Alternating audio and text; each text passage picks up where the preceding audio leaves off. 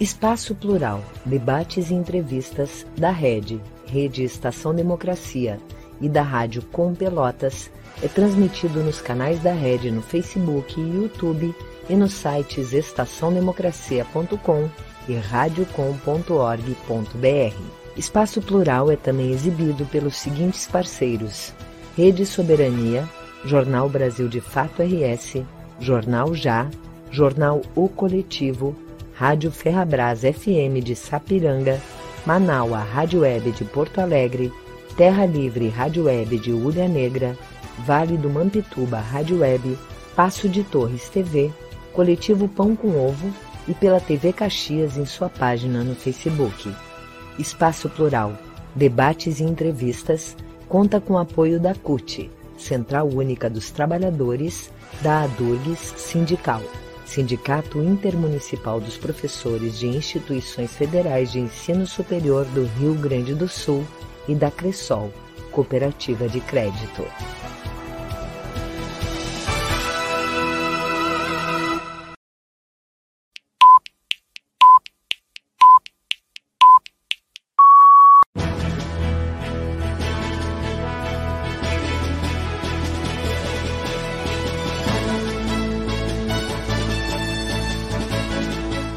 Espaço Plural, debates e entrevistas.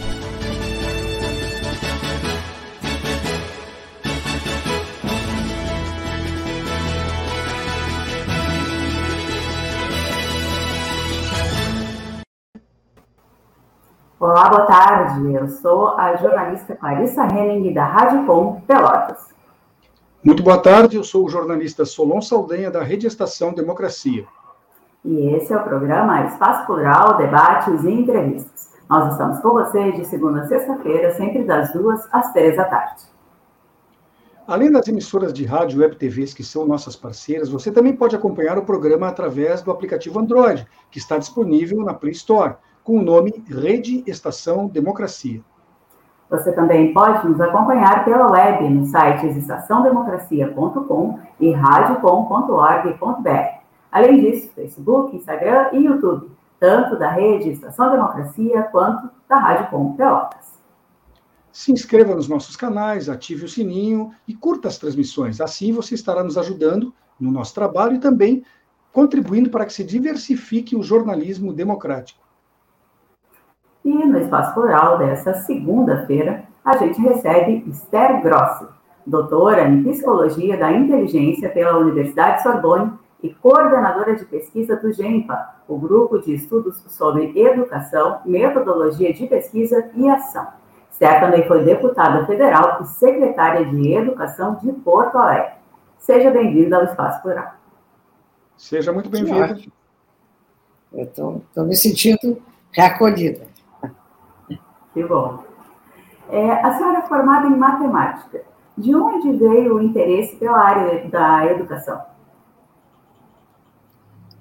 Clarissa, não compreendi o que tu disseste, porque para mim continua bem alto o que tu falas. Vou ver se eu tirando isso aqui fica melhor. Vamos ver, fala de novo, tá? Fala de a novo. Senhora, a senhora é formada em matemática. De onde Sim. veio o interesse pela área da educação? Ah, ótima pergunta. É o seguinte, é, até recordando quando eu fiz vestibular, a minha decisão era estudar química.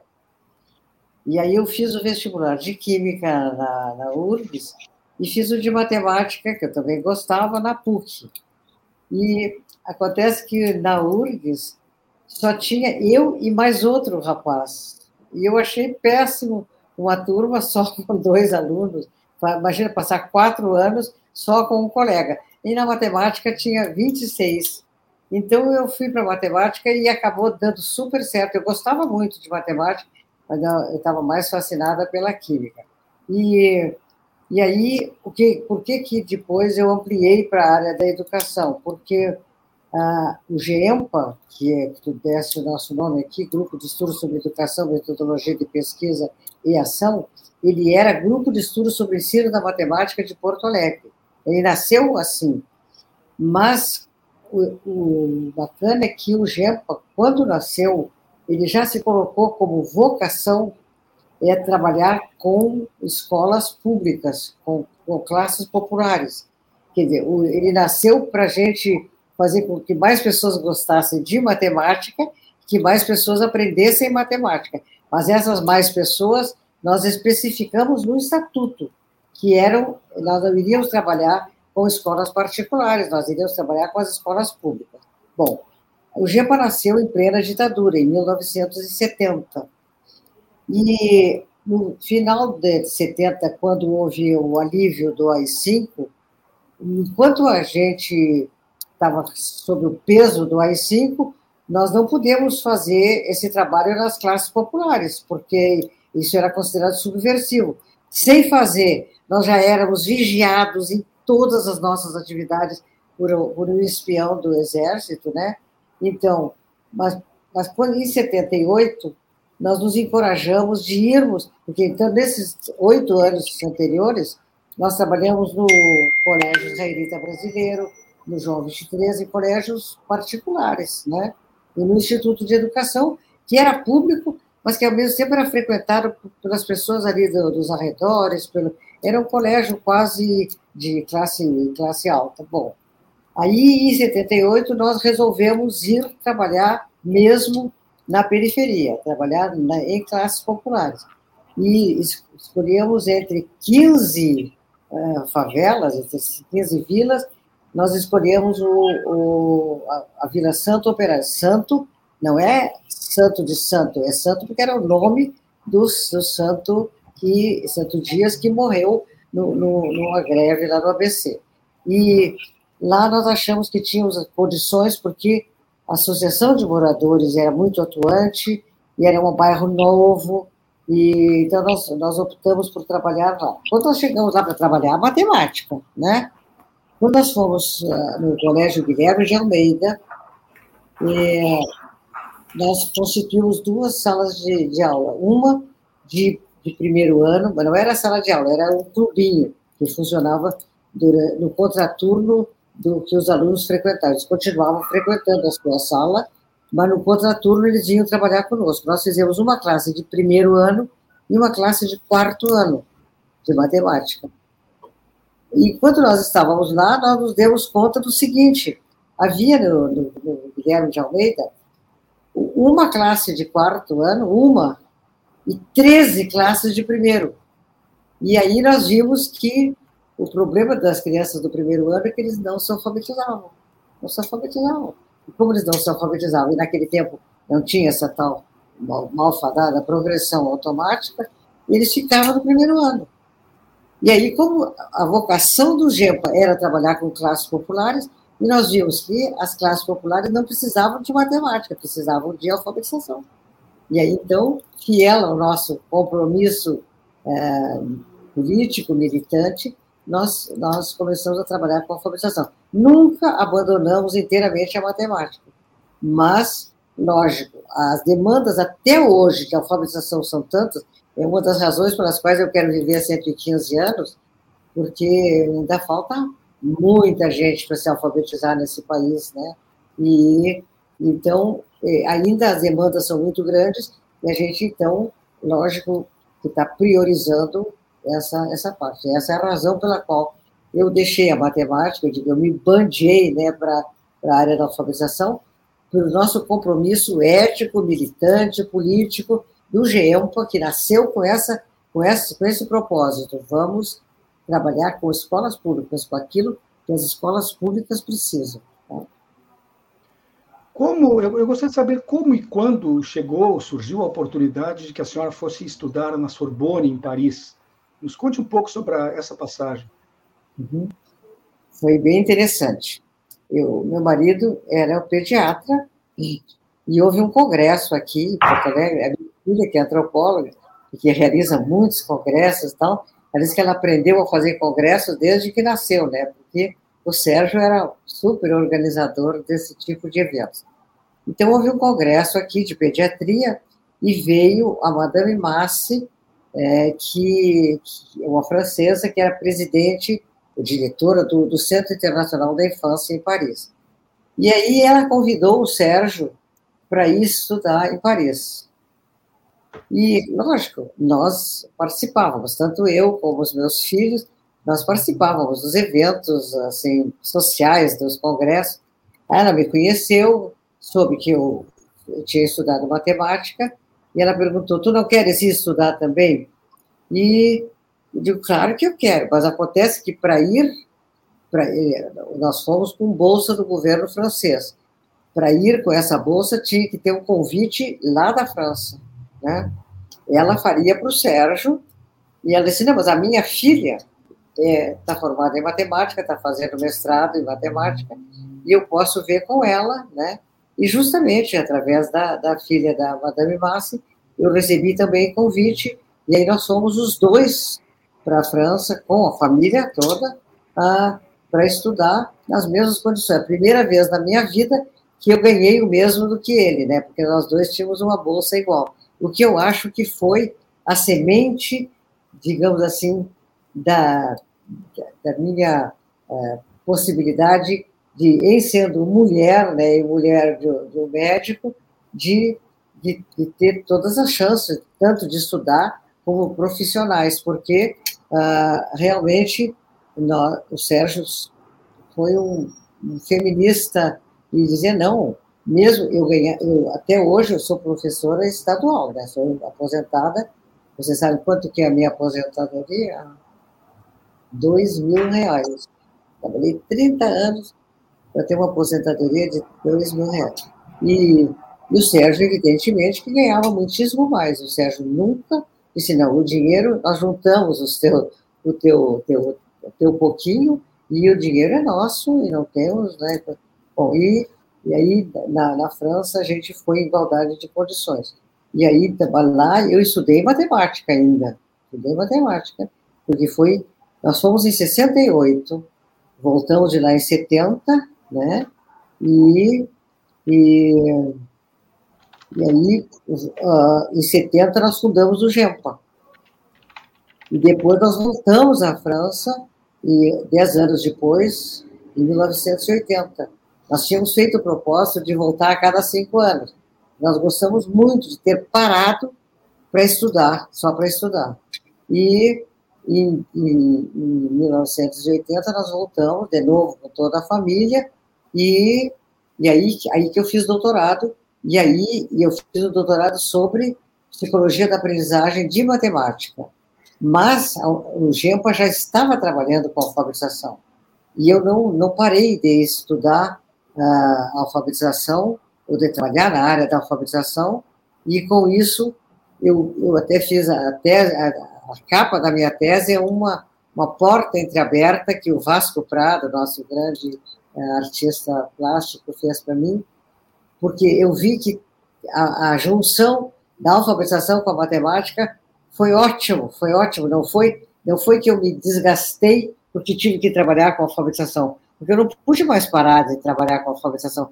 Eu estava fazendo doutorado quando eu fui a primeira professora pós-construtivista lá na Vila Santo Operário, né? E, e nesse, nessa ocasião, como não tínhamos computadores, internet, nada, eu tinha que ir regularmente a Paris para levar a minha tese, levava em mãos, né? De, é, batida a máquina pelo Sérgio, né? E eu levava para o meu diretor de ler e avaliar que eu estava indo bem o trabalho. E eu já, eu já era, já fui alfabetizadora naquele ano. Aí eu deixei a Vera Duarte no meu lugar, né? E, e deixei um agarradinho na, na roupa de, de, cada um dos meus alunos, é um ursinho, né? Que, né? E lá eu fiz um ponchinho para cada agarradinho dos meus alunos, é, e então foi uma, uma, uma passagem ah, gradual, mas sobretudo essa, esse, esse, digamos, esse desvio da matemática é um desvio que eu considero um desvio político, militante e ético, né? E justamente quando a, a senhora, em, em 83, então foi em seguida, depois do doutorado, né, a senhora se candidatou à vice-presidência do CPF Sindicato. O que, que motivou essa candidatura? O doutorado teve a ver com isso? Clarissa, eu tenho que confessar, não compreendi, Clarissa. Traduz, Solon, para mim. A, a Clarice lhe perguntou sobre a sua candidatura à vice-presidência do CEPERS em 1983, perguntando o, o que, que motivou a sua candidatura, a entrada no, no, no CEPERS. Desculpe, Clarice, é, é, é, timbre de voz que eu não, que eu não discrimino bem. O Solon falando vai bem. Ótimo, ótimo. É o seguinte, bebê, o Gerard Vergniaud, que era meu diretor de tese, que faleceu esse ano, dia 6 de junho, né? Ele, em primeiro lugar, ele era um militante político, né? Ele foi do Partido Comunista e foi militante sindical até morrer, né? E então eu tinha um prazo para fazer a tese, né? Mas quando eu cheguei aqui no, Brasil, nós, porque é o seguinte, eu, fico, eu não fiquei na França, eu fiz os créditos iniciais e consegui que eles permitissem que eu viesse ao Brasil. E vindo para cá, eu continuei sempre trabalhando na área da alfabetização e, e, e, e, nasceu o PT. E aí eu me, eu me filiei ao PT, né? E, e aí houve eleições no CEPERS. E aí, então, já, já estava lá, naquele envolvimento partidário e, e, o PT fez uma chapa. Eu, eu realmente acho que foi uma pena que eu não saí candidata a presidente, porque a nossa adversária era tão somente a Zilá Tota, né? E, mas aí se, se optou para que fosse o José Clóvis o candidato a presidente e eu fosse candidata a vice-presidente. E nós, inclusive, fizemos essas alianças típicas do PT. A, a candidata a primeira secretária era Ecleia Guazelli, né? E, então, o que, que aconteceu? Eu, a minha tese foi uma tese feita em sala de aula, é, no coração da, da aprendizagem dos alunos. Mas aí eu tinha que fazer durante um semestre. Mas como me candidatei e tinha que fazer a campanha eleitoral, eu não podia fazer o trabalho naquele semestre. Mas o Gerard, como era realmente muito comprometido politicamente, ele disse: não, pode deixar que eu vou negociar com a Universidade de Paris para te conceder mais um, um mais um ano para tu poder fazer a tua tese. Vai fazer a tua campanha e e lá me fui eu, fizemos uma campanha deliciosa, foi ótimo. Nós perdemos, perdemos, né? Perdemos para Zilá. E também não é, não é, não é tão feio assim perder para Zilá Tota, né? E ela nunca aceitou que eu fosse adversária dela. Sempre ficou muito magoada. Ela achava que eu não podia ter aceito isso, né? Bom, mas, ah, mas só que é o seguinte, desde aí o PT já não me aceitou muito, viu? Porque nós perdemos. E eu disse, não, nós perdemos, mas nós vamos continuar militando. Nós vamos ficar fazendo coisas para os CPRs, né? É, atividades políticas e tal. Aí organizamos um evento. Eu, o, o GEMPA já existia, nós também já tínhamos uma tradição grande de promover eventos, e fizemos, é, eu não me lembro como é que era o nome do evento que nós íamos promover. Eu falei com o Paulo Freire, Paulo Freire viria para trabalhar nesse evento. Agora escute, pela primeira vez eu conto isso, tá? Sábado de tarde, reunião da, do, do nosso grupo do, do CEPERS, né? Na igreja Conceição, na, no salão de. Na, na de. Da, chama o salão de não sei o que, né? Da, da, da, da igreja. E, para minha surpresa, para minha surpresa, quando nessa reunião decide, ela era dirigida pelo José Clóvis, ela decide que não íamos mais fazer o, não íamos mais fazer a, o evento. Eu tinha convidado o Paulo Freire, o Paulo Freire tinha aceito, além de outras pessoas, enfim, né? Bom, mas aí eu saí de lá com a Sônia Duro, não sei se vocês conheceram, a Sônia já faleceu sempre de, contra a minha vontade, né? Podia, não podia ter morrido a Sônia. E a Sônia saiu de lá comigo e eu perguntei se ela queria uma carona. E ela disse assim, quis carona comigo. Aí quando eu estava no carro comigo, ela me disse, Esther, Tu sabes por quê? Eu não entendia por que, que não ia sair o evento. Né? Que era um evento justamente para nós nos contrapormos a, a chapa eleita e fazer uma coisa muito boa os professores. Eu disse, não, porque foi constatado é, que tu e, e, mais duas pessoas que são muito junto contigo, que vocês iam brilhar muito nesse evento e não ia dar certo. Certo. Vocês iam querer ficar realmente liderando. E... Então, vocês vejam que começou por aí. Né? Eu já fui escanteada por, ser, por fazer uma coisa boa, né? Não, mas não está morto quem peleia, né? Não está morto quem peleia. Não, não desisti do partido nem nada nessa ocasião. Mas a, a, política não mudou muito daquela época para hoje em dia, pode ter certeza. Continua acontecendo isso de vez em quando. Uh, eu queria saber também como é, quando é que surgiu e como o, o convite para que assumisse a Secretaria da Educação de Porto Alegre. Uhum. Também, são ótimas as perguntas. E para mim é ótimo de recordar, né? Foi assim, uh, o, o Lívio se elegeu com uma grande surpresa, né? Foi ali, ali, a, a nossa vitória, e, e eu, era, eu, era, eu era filiado ao PT, né? Já tinha me filiado em, em 73, né? E, uh, e aí, uh, o, a Carla de Boli era minha, tinha sido aluna minha num curso do GEMPA, e, mas ela era do diretório do PT e tal. E eu creio que a, a Carla sugeriu que eu fosse candidato, que eu fosse secretário. E foi a Carla que veio e me pediu o meu currículo. Eu digo, mas para que tu queres? É porque eu vou dar para o Tarso. Aí ela deu para o Tarso, não é? O meu currículo, e aí o Olívio. Mas é assim, ó, uma coisa tão esquisita. O Olívio não chegou a falar comigo. Eu fiquei sabendo porque alguém me disse que eu ia ser a secretária. Bom, e até que então fui convocada para uma, uma reunião, mas já era uma reunião eh, de, de, de todos os candidatos a secretários, ou que já iam ser. Bom, e aí então fiquei secretária, né? Fiquei secretária e, e realmente foi uma experiência muito, muito boa, né? Porque anterior a mim tinha sido Neuza Carabarro, a secretária, que eu brinco que ela era muito construtivista, porque ela construía muitos prédios. Quando eu cheguei, o susto é que na Secretaria de Educação tinha 49 obras de escola, de escolas infantis e tal, e, e eu não estava nem aí para isso, né? Melhor que o Clóvis Fritz, que também morreu contra a minha vontade, né?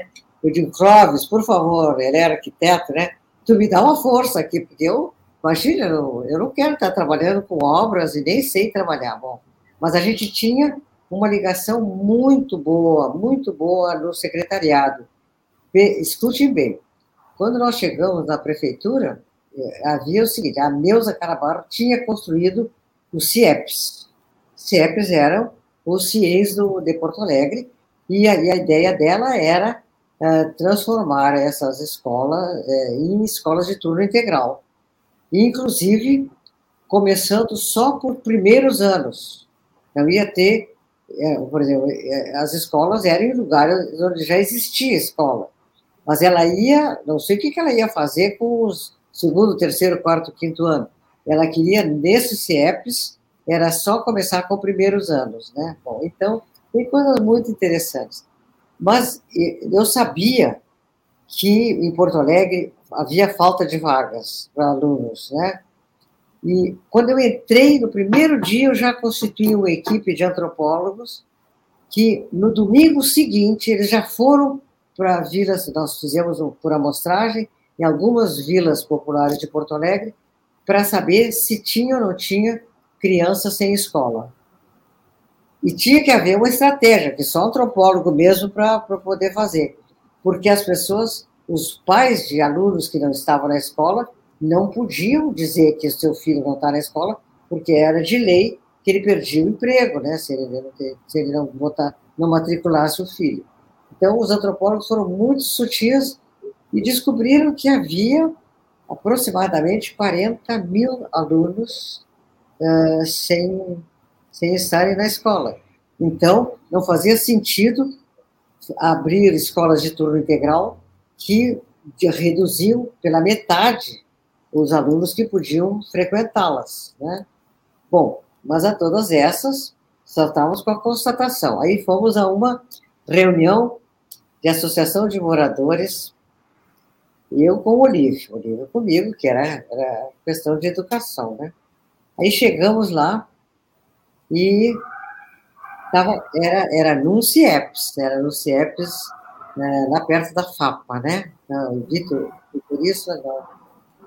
Não sei Vitorista o nome, os nomes a gente esquece. Bom, e tava o, tinha um ginásio de esportes grande, lindíssimo, cheinho, cheinho, cheinho de gente. E eu com o Olívio lá, né? Tá.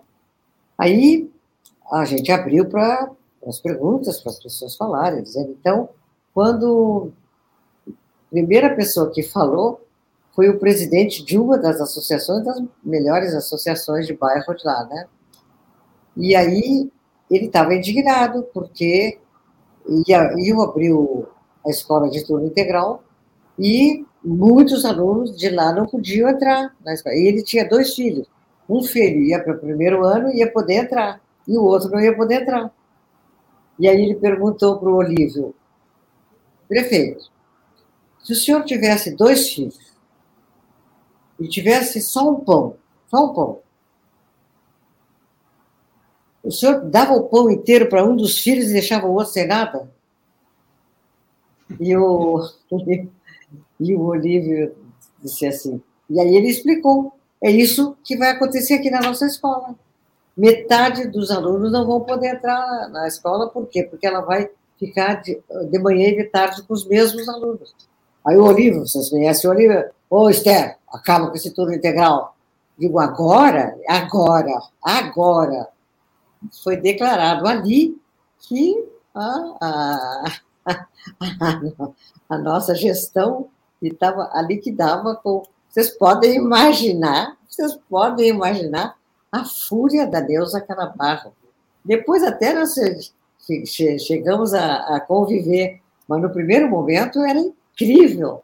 As pessoas faziam uma trama para nós duas irmos para a televisão juntas, e lógico, ela ia para me arrasar, né? Porque eu tinha acabado com o projeto dela, que era um projeto mesmo do Brizola no Rio de Janeiro, né?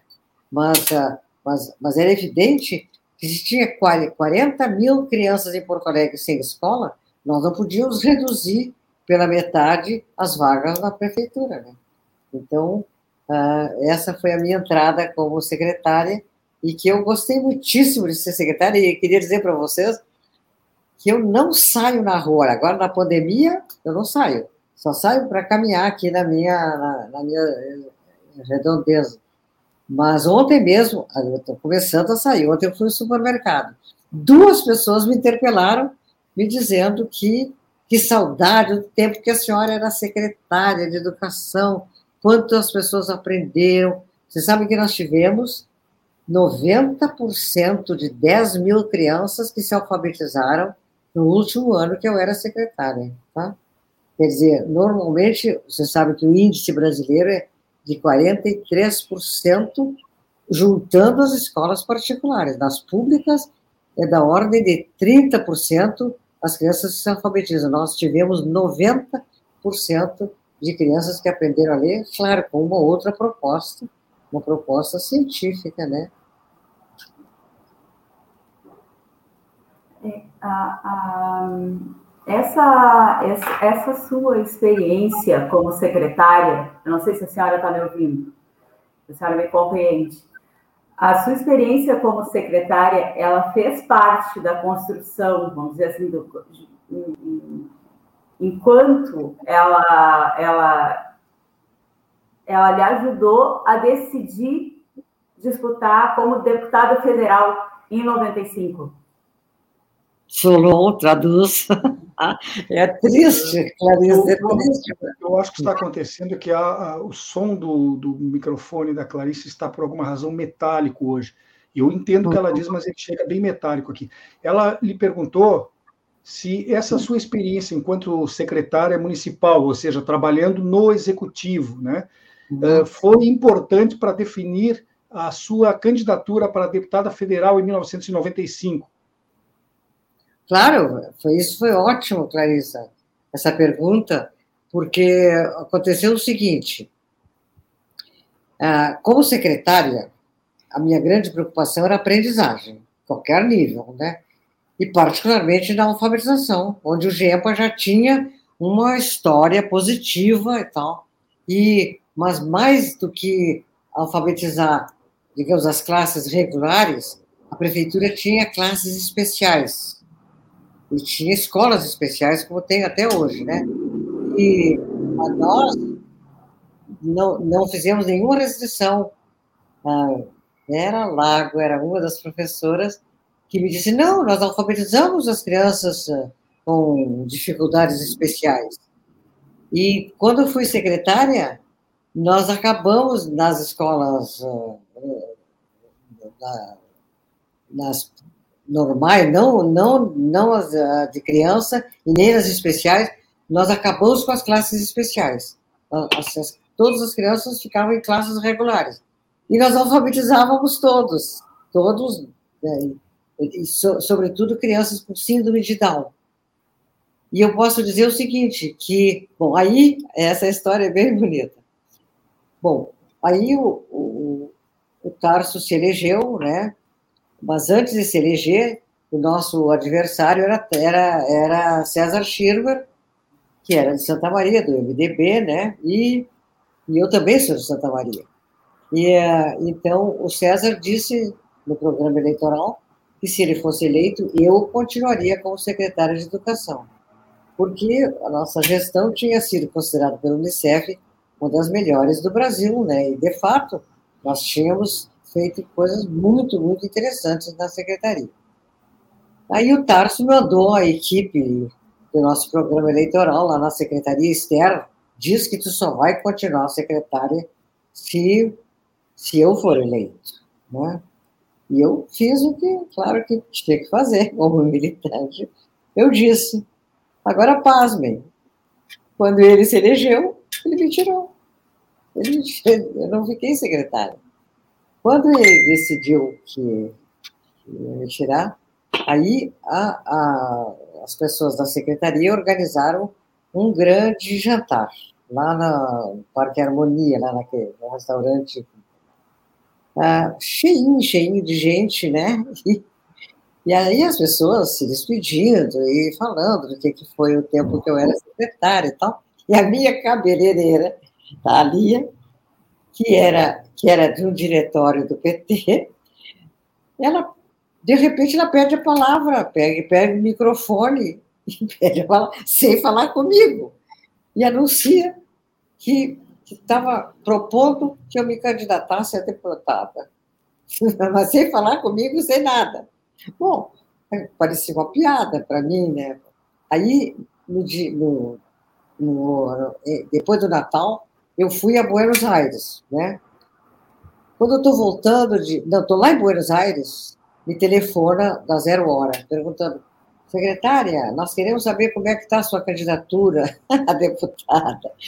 E eu digo, que candidatura? Não tem candidatura nenhuma ainda, mas não fiquei quieta, né? Fiquei quieta. Disse, não, estou pensando e tal. Quando eu voltei, já estava no aeroporto me esperando a zero hora para falar sobre a tal da candidatura. Bom, mas ainda tinha que ser indicada pelo partido, o que não ia ser muito fácil, não, não, porque eu não, não, eu não fui das pessoas mais queridas dentro do PT. Bom, e, mas saí candidata, saí candidata, né? E aí, adivinho, quem é que mais ia buscar material para fazer campanha?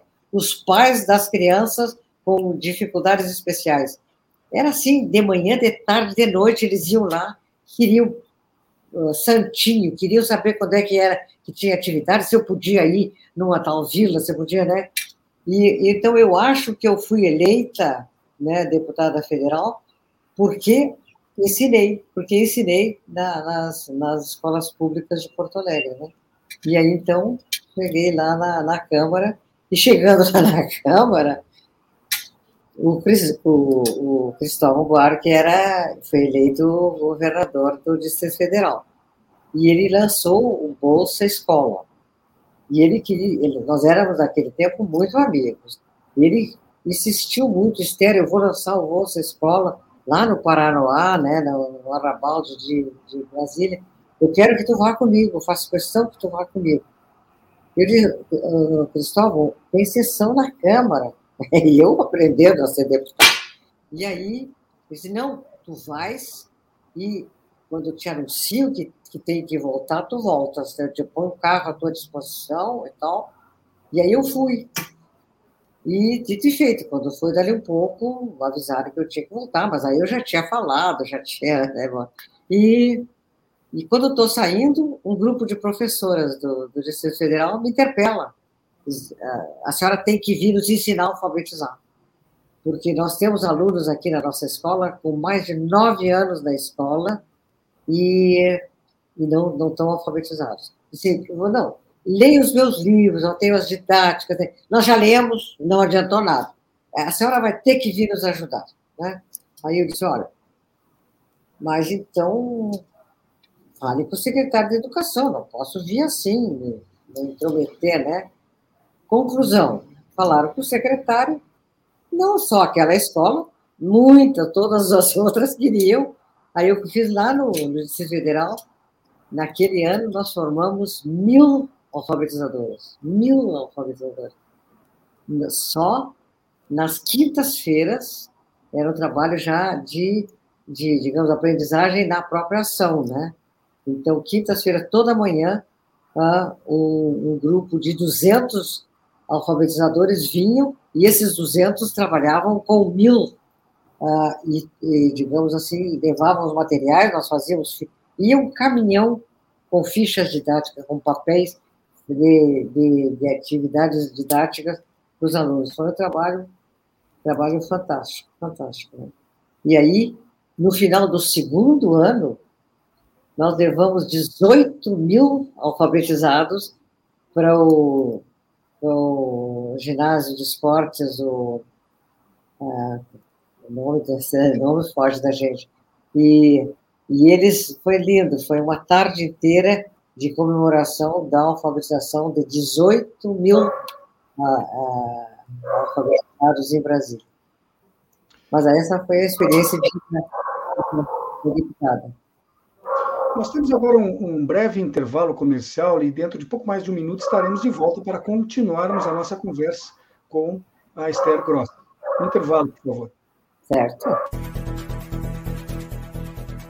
Espaço Plural, debates e entrevistas da Rede, Rede Estação Democracia e da Rádio Com Pelotas é transmitido nos canais da Rede no Facebook e YouTube e nos sites estaçãodemocracia.com e radiocom.org.br. Espaço Plural é também exibido pelos seguintes parceiros: Rede Soberania, Jornal Brasil de Fato RS, Jornal Já, Jornal O Coletivo, Rádio Ferrabras FM de Sapiranga, Manaua Rádio Web de Porto Alegre, Terra Livre Rádio Web de Ulha Negra, Vale do Mampituba Rádio Web, Passo de Torres TV, Coletivo Pão com Ovo e pela TV Caxias em sua página no Facebook. Espaço Plural, debates e entrevistas, conta com apoio da CUT, Central Única dos Trabalhadores, da ADURGS Sindical, Sindicato Intermunicipal dos Professores de Instituições Federais de Ensino Superior do Rio Grande do Sul e da Cressol, Cooperativa de Crédito.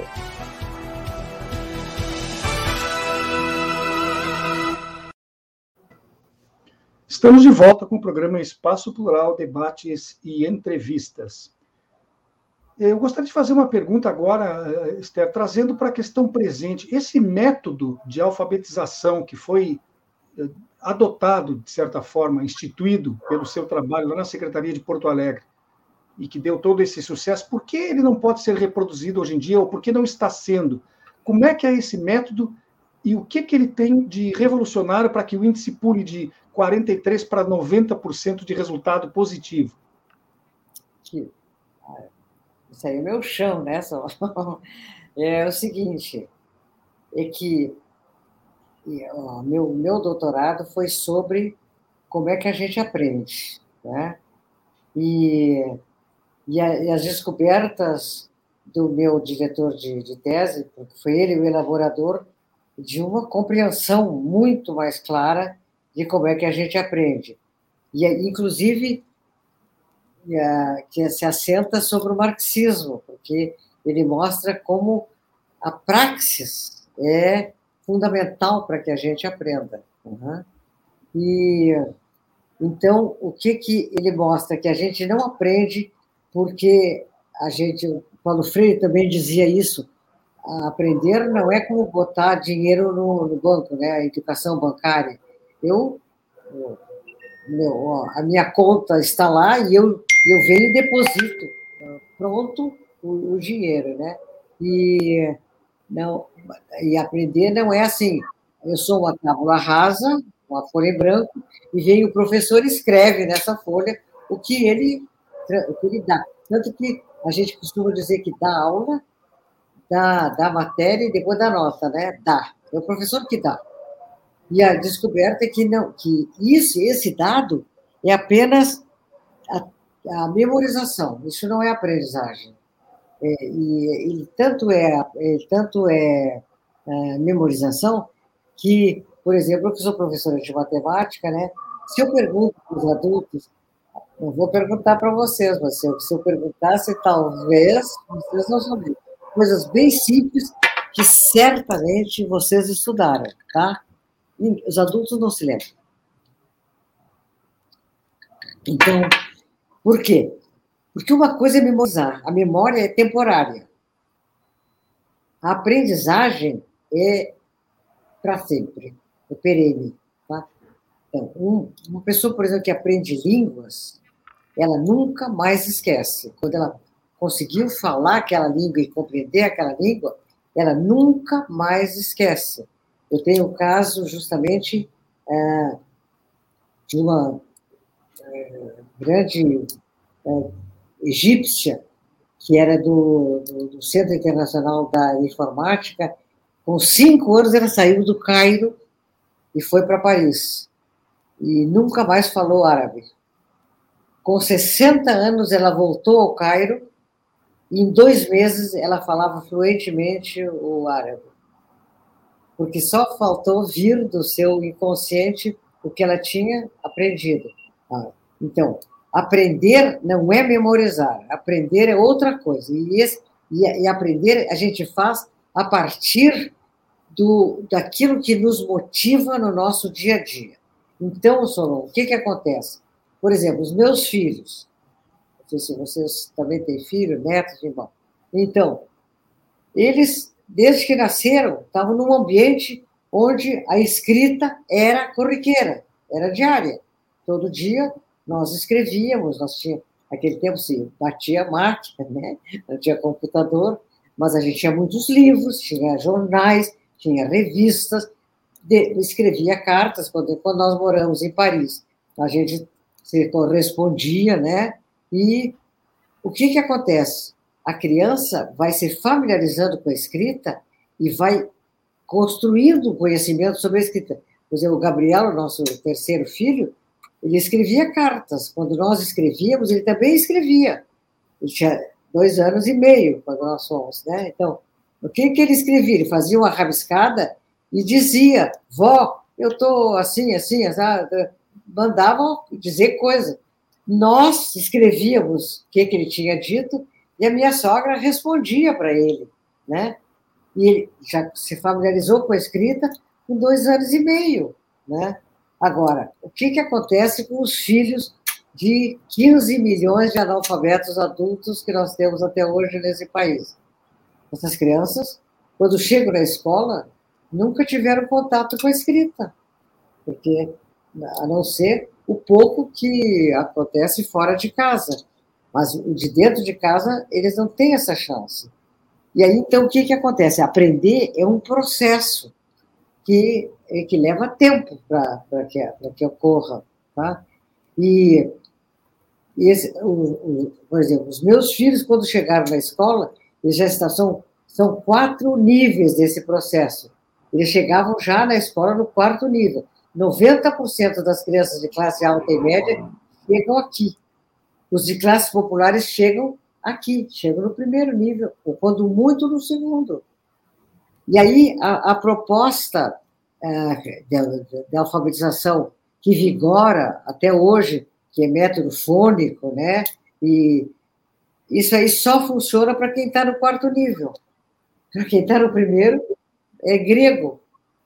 E por isso as crianças de classes populares não aprendem. A nossa proposta, nós vamos eh, pegar o aluno lá no nível onde ele está, pensando que se escreve com desenho, e aceitando isso e propondo justamente a caminhada dele para fazer essa trajetória, tá? E por isso que a gente consegue alfabetizar. E eu, no ano de 2019, eu, com os meus 83 anos, né, de jovens, eu alfabetizei 18 meninos e meninas do Morro da Cruz em cinco meses, em três vezes por semana, das três da tarde às cinco e meia, em cinco meses batido, os 18 estavam lendo e escrevendo. Alunos que estavam até sete anos na escola e não conheciam as vogais. E esse aluno, ele é muito mais difícil de alfabetizar, porque ele tem uma carga negativa de fracassos que faz com que ele já tenha desanimado. Além disso, eles são muito mal comportados, né? Porque a criança que não aprende, ela se desgarra do objetivo da escola, que é aprender. Como alguns aprendem e, e ele não, ele, ele, ele, ele sai pela tangente e fica aquele aluno terrível que bate em todo mundo, que na hora do recreio ele, ele, ele, ele é, agride os outros, fora da, no final da aula faz o mesmo, né? Os meus alunos brigavam o tempo todo na sala de aula, tá? E eu também fiz uma coisa bem diferente, bem revolucionária. Eu cheguei à conclusão que eles não sabiam se comunicar de outra maneira, senão se agredindo fisicamente. Então, eu combinei com eles que na nossa aula podia brigar. Porque na, na escola regular, se briga na sala de aula, é mandado para a diretora, é suspenso, quando não é, é expulso, né? Que já é contra a lei, mas pelo caso expulso. E na minha aula podia brigar, desde que não se machucassem e não atrapalhassem a aula. Claro, como uma briga atrapalha a aula, né? quando alguns começavam a brigar, mas isso aconteceu todas as aulas até a última. Alguns começaram, se desentendiam, brigavam ali, e os outros colegas meus já empurravam eles para fora e diziam: sai, sai, está atrapalhando, está atrapalhando, a aula não pode ficar. Aí, como a nossa aula era realmente muito agradável, eles não queriam ficar lá fora, aí voltavam. Mas tinha que primeiro fazer as pazes lá fora, para depois voltar para dentro da sala. E assim aprenderam. Né? Esther, eu não sei se ela vai me ouvir, Solon, senão tu traduz. É, ao que, que a senhora atribui a permanência, a durabilidade do método fônico? Por que, que isso não, não houve uma mudança nesse sentido? Clarissa, eu acho que principalmente porque ricos aprende por ele, tá? E como pobre não aprendendo, é lucro para essa classe burguesa, né? Tem aquela frase que eu botei um, um banner aqui na minha, na minha grade, a casa, casa grande surta quando a senzala aprende. Os, os escravos não eram para aprender, as mulheres também não eram para aprender, né? E eu acho que o principal é isso aqui, realmente as classes populares não importam, não importam. Né?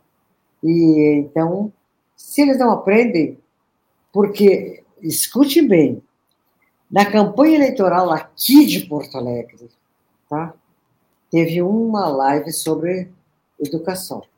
Pasmem, nem a Manuela falou de aprendizagem. Falaram de tudo, turno integral, merenda na escola, direito do, dos professores. É como se a aprendizagem estava ok. E, ok de jeito nenhum. Eu, eu, no ano retrasado, em 2019, eu fui em seis escolas, fui mesmo a convite das escolas municipais, tá? Nas seis escolas, nas seis escolas, tinha alunos da nona, no nono ano analfabetos. Então, vocês imaginam um aluno no nono ano analfabeto, a infelicidade que ele tem que ter. Não, não consegue, não capta nada do que está acontecendo na sala de aula, né? E isso não foi tocado por nenhum candidato, nenhum, tá? E é como se a aprendizagem, então, mesmo os nossos políticos não se dão conta de que a aprendizagem é o grande problema da escola, tá? Sobretudo da, da escola fundamental, do ensino fundamental. Porque que, que a, os, os alunos aí não aprendem. E quem não aprende não se humaniza é por isso que eles não se revoltam. Eles são conformados, é assim mesmo. O que, que eu via tá, na, já na Vila Santo Operário há 40 anos atrás? Não, na nossa família é assim. Na nossa família ninguém aprende. É normal, né? Eu, essa cena que eu assisti, eu estava na casa de um dos meus alunos uma tarde. Eu tinha ido lá para fazer uma aula entrevista com, com ele e chegou a irmã da mãe dele. Chegou do, do, do médico, tá? E muito chateada, muito chateada. Ela tinha ido levar, eh, tinha ido buscar o exame da filha, que estava na escola, não aprendia, e a professora mandou ela consultar um neurologista, não é? Para ver se é, ele não tinha algum problema neurológico pelos quais eh, justificaria que ele não aprender, ela não aprendesse. Pois não é que ela fez o elétrico, ela chama de elétrico, eletroencefalograma, e não deu nada. Ela voltou desiludida. Sabe o que, que disse a mãe do meu aluno? Grande coisa, grande coisa. Nós não aprendemos, é normal. Na nossa, na nossa, na nossa família ninguém aprende. Tá? E já estão internalizados isso. Em compensação, lá em Santa Bárbara do Sul, o GEPA fazia um trabalho lá de alfabetização para a prefeitura nossa, que era petista, do, do José Inácio, que era prefeito, médico. E fomos dar um curso lá e fizemos uma aula de demonstração com crianças. E quando veio uma menina, que era outro nome, era Batista de Mariana, a diretora da escola, a secretária de educação e a professora dela me disseram: a Mariana não tem jeito de aprender. Ela é a sexta da família dela, os cinco irmãos não aprenderam, nenhum aprendeu a ler, não conseguiu. Ela não vai aprender também. Bom, mas ela fez parte da nossa aula de demonstração e o professor, que era o Rogério, que trabalhava conosco, o Rogério disse, oh, mas a Mariana pode aprender. Ela acompanhou perfeito a aula, ela só está pré-silábica 2, só está nesses níveis mais abaixo da alfabetização, ela vai aprender. Aí eu terminei a aula, eu falei com a diretora, com a professora, disse, olha, o nosso professor está dizendo que a Mariana pode aprender e tal. Tudo bem. Três, três meses depois eu voltei a Santa Bárbara. Quando eu cheguei lá, estava me esperando a secretária a diretora e a professora. Tá? Estavam me esperando para me contar que a Mariana estava alfabetizada. Três meses depois. Tá? Aí eu disse: que maravilha, não disse para vocês que ela podia aprender? Sabe o que eles me disseram? É, mas a gente mandou lá no médico. Bom, meu marido era pediatra. Eu digo, mas e o médico o que que fez? Mandou num pediatra, porque lá também não tinha neurologista, né? O que, que o pediatra receitou? Receitou um antidepressivo. Eu disse, antidepressivo para criança? Ah, não receitavam primeiro, mas agora receitam. Agora receitam. Tá? Como o Sérgio era médico antigo, ele não receitava, né? Eu disse, gente, mas antidepressivo não resolve depressão nem de adulto. muitas vezes, né? Muitas vezes. E elas, todas as três reagiram. Resolve sim, nós tomamos. Pô, se as três tomavam, eu não podia, eu disse, tá bem, mas o importante é que a Mariana está alfabetizada. Tá. Terminado o dia, nós ficamos no colégio da Mariana trabalhando, tá?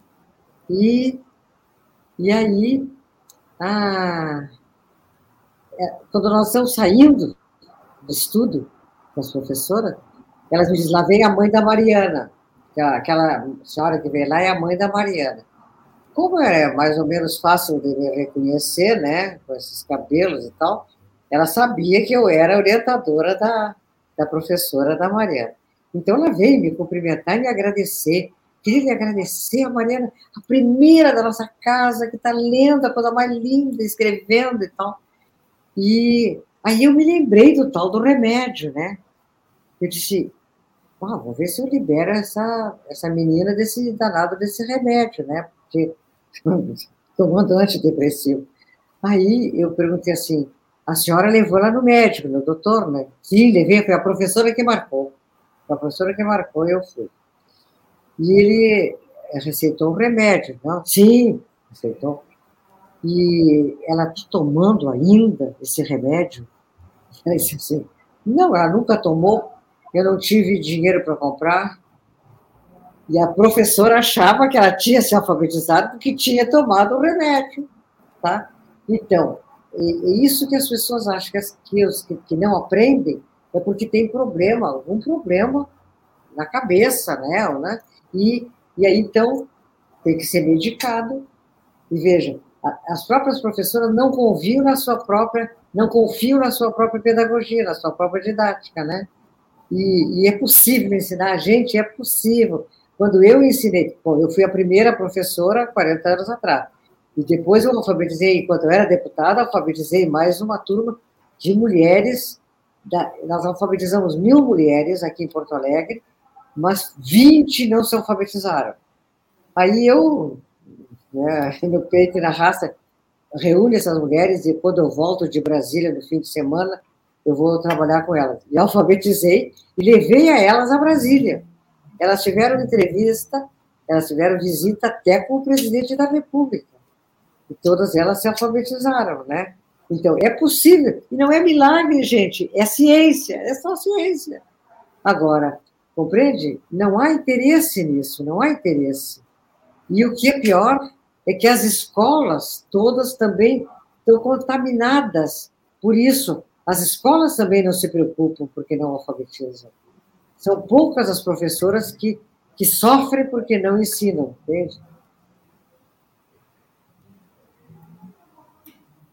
O microfone, Solon, microfone.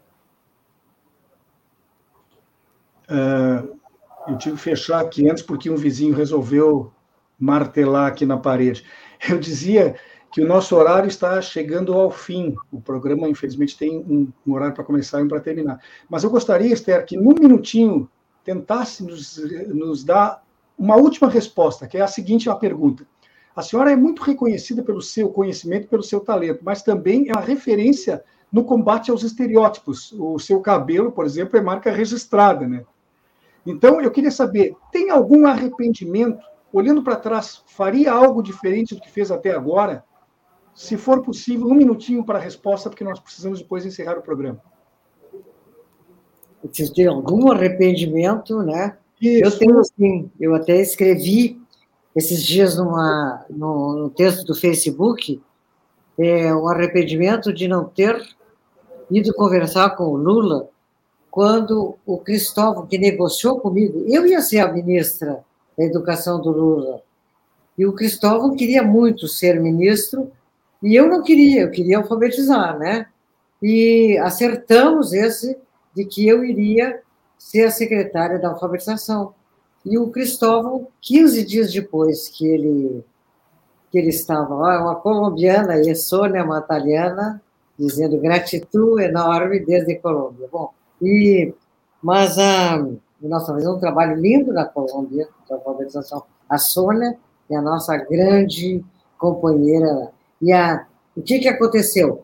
O Cristóvão, 15 dias depois de ter sido nomeado, assumido a ministra, ele nomeou no, no, no meu lugar, estava acertadíssimo que eu seria secretária, ele nomeou um agrônomo, um engenheiro agrônomo. Bom, e eu tenho um grande arrependimento de não ter ido conversar com o Lula. Mas eu gostaria de dizer para vocês que uma das coisas que me preocupa, não só do PT, é que eu, tô, como Boa Ventura, eu estou certa de que é preciso democratizar a, a, a democracia. Esse modelo de democracia que nós estamos vivendo, ele não funciona mais, não funciona. Não funciona com esse capitalismo que está aí, tá? E, e os partidos políticos não fazem análise dos erros que é, são inerentes dessa problemática. E, gente, sem, sem analisar erros, a gente não aprende. Quer dizer, analisar erros não é uma coisa negativa, não é. Ah, todos os partidos, e, e também o PT, acham que se eles admitirem algum erro, eles estão dando uh, carga aos bandidos, né? Uh, e tiroteio para os inimigos. E aí, a gente, para a gente aprender, a gente tem que errar. Essa é uma da, das características dessa proposta, Solon, tá? É, a gente errar é desejável, errar é, um, é, uma, é uma necessidade da aprendizagem. E, e, e é uma pena que, em política, os partidos não fazem, não fazem análise de erros, e todos cometem erros. Como é que os partidos, como é que o, os partidos de esquerda convivem com os partidos de direita e como é que eles convivem com os empresários? Quer dizer, o Lula foi para a Europa, foi um sucesso, uma coisa maravilhosa, mas eu fico com muito medo de que ele pense que pode fazer o mesmo que fez antes e que vai, vai, vai dar certo. Não vai dar certo, não. Mas o que nós temos agora é que inventar um outro, um outro sistema democrático. Temos que inventar outro sistema. Temos que ser criativos e sermos humildes e aceitar que estamos errando, estamos errando, é, porque nós temos aí essa, essa, no mundo todo, essa guinada para a direita que é catastrófica, é catastrófica, né? E, mas, tudo bem, vamos lá. A Edna Garcia, uma companheira lá do Recife, que está aí nos assistindo, dizendo que está fantástico. Bom, mas a, eu, acho, essa seria a minha última mensagem, Solano e Clarice, Solano e Clarice. É, é, nós temos que baixar a cabeça e ver o que, que é que não está funcionando. E, e quando eu vejo que não está funcionando, eu estou aprendendo para criar uma outra, uma outra possibilidade positiva de dar certo, né? E é isso que nós temos que fazer e ter coragem de pensar num outro modelo. Porque vejam bem, o voto, que é a mola mestra da atual democracia, ele está completamente contaminado, completamente contaminado pela pelo poder econômico, entende? Então já a, a democracia já é minada aí, né? Então vamos vamos partir para outra e criar assim, assim como um dia a monarquia se esgotou e a gente passou para a democracia, mas foi uma democracia copiada da Grécia, e na Grécia ela era ainda uma pseudo-democracia, essa não deu certo, não está dando certo. Então, como, como o Bonifácio de Andrade diz, vamos uh, democratizar a democracia. Estamos chegando ao final do programa Espaço Plural, debates e entrevistas desta segunda-feira. Hoje nós conversamos aqui com Esther Gross, doutora em Psicologia da Inteligência pela Universidade Sorbonne, na França, e coordenadora de pesquisa do Grupo de Estudos sobre Educação, Metodologia de Pesquisa e Ação. Esther também foi secretária de Educação em Porto Alegre e deputada federal. Queremos agradecer muito pela sua presença e por essa entrevista exclusiva que, com certeza, agradou muito aos nossos ouvintes. Esther, muito obrigado mesmo pela sua presença no dia de hoje no programa. Não, a alegria foi minha, o prazer foi meu. Eu que agradeço. Muito obrigada. E se você ainda não curtiu e compartilhou essa transmissão, por favor, faça isso e ajude a ampliar a diversidade do bom jornalismo. O Espaço Plural volta amanhã para conversar sobre a 26ª Conferência das Nações Unidas sobre as Mudanças Climáticas, a COP 26. Também queremos te convidar para acompanhar o programa Farol Literário com Paulo Tim. Começa logo mais às 7 horas da noite.